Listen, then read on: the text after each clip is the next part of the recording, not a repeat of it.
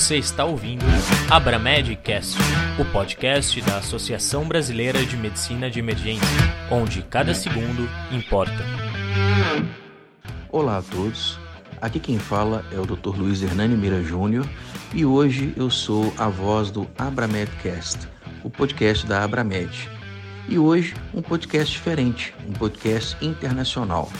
Teremos a honra da participação do Dr. Andrew Litlow. Dr. Andrew é um médico emergencista, coordenador do departamento de ultrassom de emergência do Mass General Hospital em Boston, professor de Harvard e uma pessoa com quem eu tive prazer de fazer um fellow em 2018 e aprendi muito com ele e ele aceitou o nosso convite e vai falar um pouquinho para gente hoje sobre a experiência em ultrassom point of care do MGH. Hi Andrew, thank you for being here with us, accepting our invitation. It's a great pleasure to speak with you again. Andrew, in 2018, I had the opportunity to spend time with you at MGH, and it was a great experience with a lot of learning. And today, I would like to share with my colleagues here in Brazil a little of your experience in point of care ultrasound, POCUS. I have some questions, and I will start with two questions, and you can answer together this, these first two questions. Uh, how does emergency ultrasound work in MGH emergency department? And how important is emergency ultrasound for the emergency department? Your opinion how does it work and the importance for POCUS in the emergency department yeah that's a really great question and there are so many different ways to answer that i think what strikes me most is the difference between what emergency ultrasound is now compared to what it was maybe 20 years ago or so. When I was doing my training in Brooklyn, there was not much role for emergency ultrasound except for maybe the FAST exam. Everybody knew that. And then we started using it for central lines, but the rest of it was not, it wasn't really commonly used. And now I cannot imagine practicing without point of care ultrasound at my disposal. We use it multiple times every shift, sometimes multiple times per patient. And it gives us really critical information that is otherwise sometimes unavailable. When patients are really sick, when patients are critically ill, um, and you just don't know what's going on, then go and get point of care ultrasound. When you don't know what to do, go and use point of care ultrasound. So, as far as how it works in the emergency department, um, well, we have a large team here. We have about 50 attendings and about 60 residents and about 60 advanced practice providers, which includes physician assistants and nurse practitioners,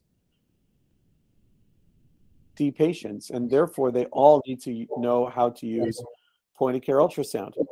So, the first part of point of care ultrasound in the emergency department is the training. You need to teach people um, how to how to do point of care ultrasound. Now, that's not necessarily easy. There are three main parts of point of care ultrasound there's how to get the pictures that you need, there's how to interpret the images, and then there's knowing what to do with them. Um, and every one of those has their own training parameters and protocols and and then I would say actually the fourth one, which is a little harder to teach, is knowing which patients need point of care ultrasound. You may know how to get the pictures and how to interpret them and what to do with them. But if you didn't recognize that you should have done an ultrasound in that patient who is hypotensive, then your skills are are lost. So we spend a lot of time teaching everyone in our in our department. And what does that teaching look like? Well, first you learn the skills, then you practice the skills and someone reviews your images until you've done a certain amount and then we test you to make sure that you know what you're doing.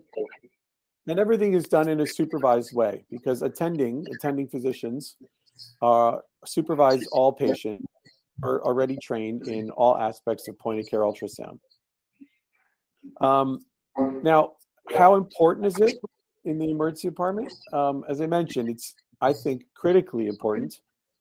I can't imagine practicing without it. Um, and what is it really used for? Well, I think the greatest uses are in the really sick patients. So, hypotension. If somebody has low blood pressure, point of care ultrasound will probably will tell you what to do. It will rule out a lot of things, such as cardiac tamponade, poor ejection fraction.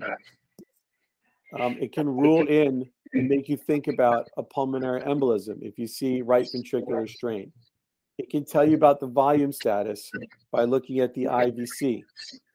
It can identify free fluid in the abdomen from either trauma or from a ruptured ectopic, for example. It can find a DVT. If you find a DVT, a deep venous thrombosis, in a patient who's hypotensive, you have to think about pulmonary embolism. Um, it can find a large aorta, so a, a, an, a ruptured abdominal aortic aneurysm. All of these things it can find um, almost immediately. Pneumothorax, right? In the trauma setting, you can find a pneumothorax quickly. All of this can be done at the bedside without radiation before an x ray is done, and then you can act on your findings. Now you have to know how ultrasound works in that in which applications is it very sensitive and in which applications is it very specific. For example, you need to know that you're not going to ever rule out a pulmonary embolism with ultrasound. You may find you may rule it in if you actually see the clot or you, if you see signs of RV right ventricular strain, but you shouldn't rule that out. Anyway, that's part of that's a lot of the education behind it. The other great one is, I think, shortness of breath. A lot of times patients come in and they may need to be intubated soon unless you can figure out very quickly what is causing their symptoms. So, for shortness of breath, you can quickly identify pleural effusion. You can rule that out. It's sensitive and it's specific. You can identify pulmonary edema. You can identify pneumonia as I mentioned, if you find a clot in the legs and they're short of breath, then it's probably a pulmonary embolism. You can find a pericardial effusion, which might be the cause of shortness of breath. So, and really the greatest use here is the patient with a history of heart failure and of obstructive pulmonary disease. And you're not sure if you want to give the diuretics or if you want to give uh, nebulizers. And right there, you can you can identify by identifying B lines, for example, if which one you should be doing. So, uh, uh, did that answer your question? Yes, you were talking about education. It's my favorite uh, subject. Uh, we need to change the mindset. So uh, in 2015, we start teaching medical students in point of care ultrasound. Uh, it's a great experience it's growing up here, and I hope that this grow more and, and improve more. When I was in Boston with you, I remember we visited the Harvard Medical School, and you are teaching medical students. So how it's work? How does it work? Uh, ultrasound in medical school for medical students, teaching medical students. Yeah, that is a great question. And the, the field of teaching medical students point of care ultrasound has really grown a lot in the past uh, 10 years or so. Um, and there's some schools that do it very, very well. And what will be what we will hopefully be seeing soon is that every graduate from medical school will know how to do point of care ultrasound. Because point of care ultrasound does not belong to emergency medicine. It's sometimes called emergency ultrasound, and that's because emergency medicine has really pioneered the field but every specialty has some role where they can use point of care ultrasound. So it just makes sense to target medical students before they start residency to learn point of care ultrasound before they are differentiated into surgery or emergency medicine or internal medicine. teach them all point of care ultrasound the same way that we teach anatomy, the same way that we teach the physical exam. And in fact, the best ways to teach medical students point of care ultrasound is to do it in conjunction with the stuff that they're already learning. So you don't need necessarily to carve out special time in the curriculum just to teach them point of care ultrasound. But as they're learning anatomy, as they're doing dissection, teach them how to look at the liver, teach them how to look at the kidney, teach them how to understand the orientation of a plane of ultrasound beams and what they're looking at. And they can learn the entire, you know, all of the human anatomy as they're dissecting, but also do ultrasound while you're doing it. They can learn everything about the human body and what it looks like on ultrasound as they're learning anatomy. Then, as they're learning the physical exam, well, it's really helpful to learn to show them point of care ultrasound. As you're teaching them how to listen for cardiac murmurs, show them how to look at the heart and what those cardiac murmurs look like on ultrasound. As you teach them to listen for rales in the lung, teach them how to look for B lines with ultrasound. As you're teaching them what a Murphy sign is, teach them how, what a sonographic Murphy sign is, etc. All of those aspects. So after they learn anatomy and how to look at the body, then teach them about the pathophysiology as you're teaching physical exam. Again, we're talking about the, the ideal way is adding ultrasound education to education that they're already having. And then in third and fourth years, as they're doing their rotations, as they're learning, as they're on their OB rotation, for example, great time to teach them about obstetric ultrasound and gynecologic ultrasound. As they're on their surgical rotation, teach them about small bowel obstruction and appendicitis and cholecystitis and all of the findings that you may have that one may encounter on the surgical floors. Now, to do this, you need point of care ultrasound experts in the hospitals within every specialty. And that's usually the challenge because other specialties are are are not as um, quick to adopt point of care ultrasound as emergency medicine and critical care and and some other specialties. So it's nice to see that there is a lot of movement in the direction of um, of point of care ultrasound being used by everybody. But now, are, um, are so, there some resistance or some uh, difficulty to, to start teaching medical students? Are, do you think?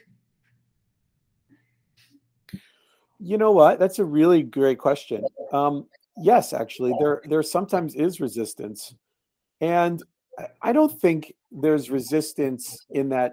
I don't think there's anybody out there that believes that point of care ultrasound is not important and doesn't make sense. Nobody believes that. The resistance, and, and we certainly have encountered it um, here at Harvard Medical School, is,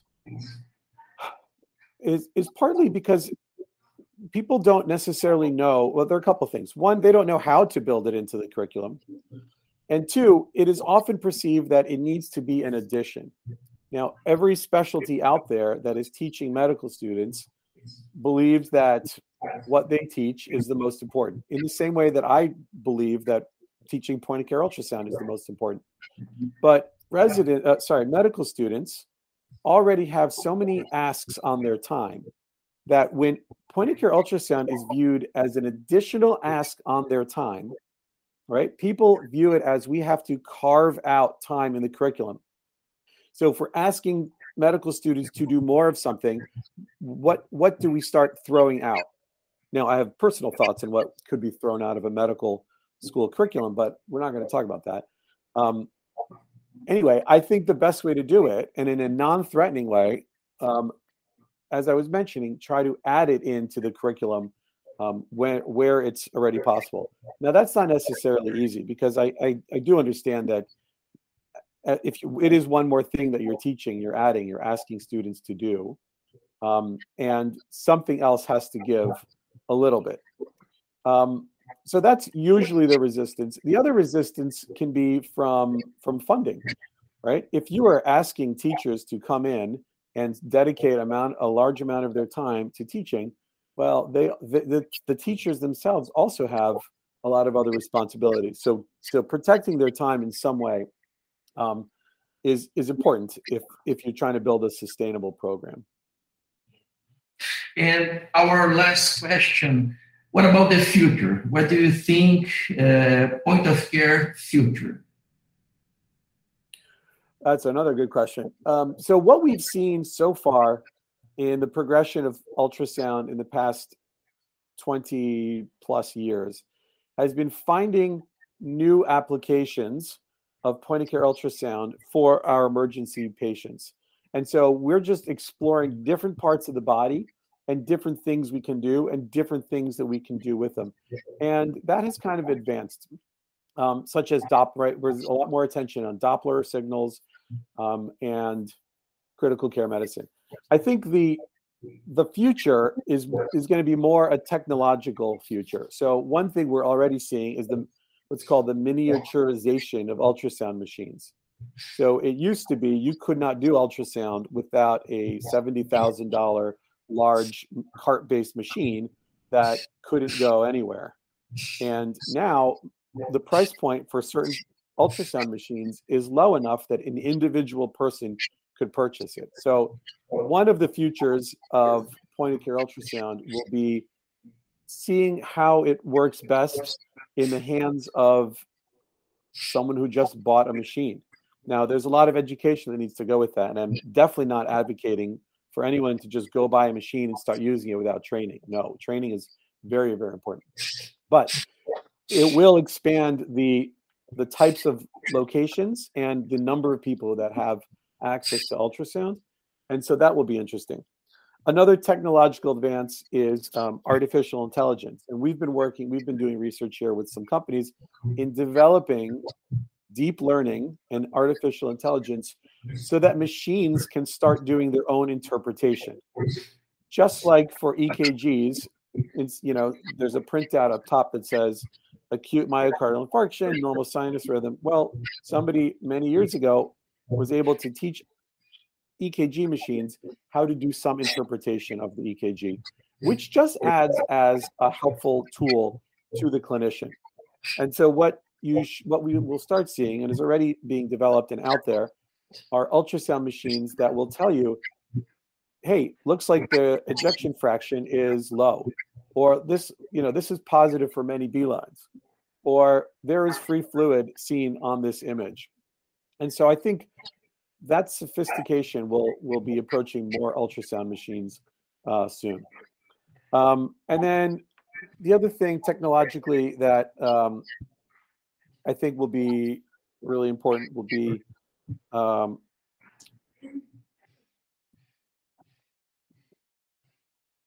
tele ultrasound. So as technology improves, you don't necessarily have to be an expert in all things.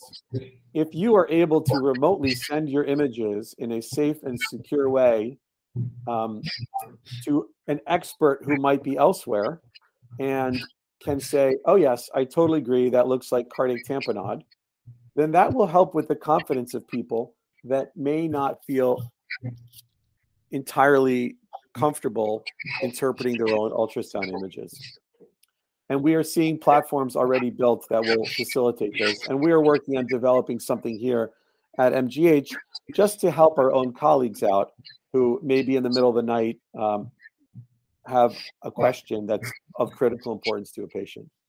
So I think that's probably the areas that we'll see the most growth in point of care ultrasound. Um, and of course, I hope that it, as it spreads to more specialties, we'll see a lot more research and um, training coming from from other specialties as well. Andrew, thank you very very much. I really appreciate this moment. Uh, I hope see you again, visit you in Boston, and maybe you can come to visit us here in Brazil. Uh, it's a pleasure talk to you. The pleasure is all mine, and I, I look forward to seeing you uh, as well. Bom, gente, vamos nos despedindo aqui. Um papo super interessante com o Dr. Andrew, lá de Harvard, Boston. E foi um papo bem engrandecedor, né, onde a gente pôde bater, falar um pouquinho sobre o uso do ultrassom no departamento de emergência, o que está sendo feito lá, um pouco sobre educação médica na graduação, para a criação desse mindset, para desde a graduação o aluno já ter esse contato, passando pela anatomia, pela semiologia, né, nos internatos, e essas perspectivas futuras que o Andrew falou aqui, né, sobre a telemedicina, né, sobre a inteligência artificial, é, é o caminho, tá? Até o próximo Abra Medcast.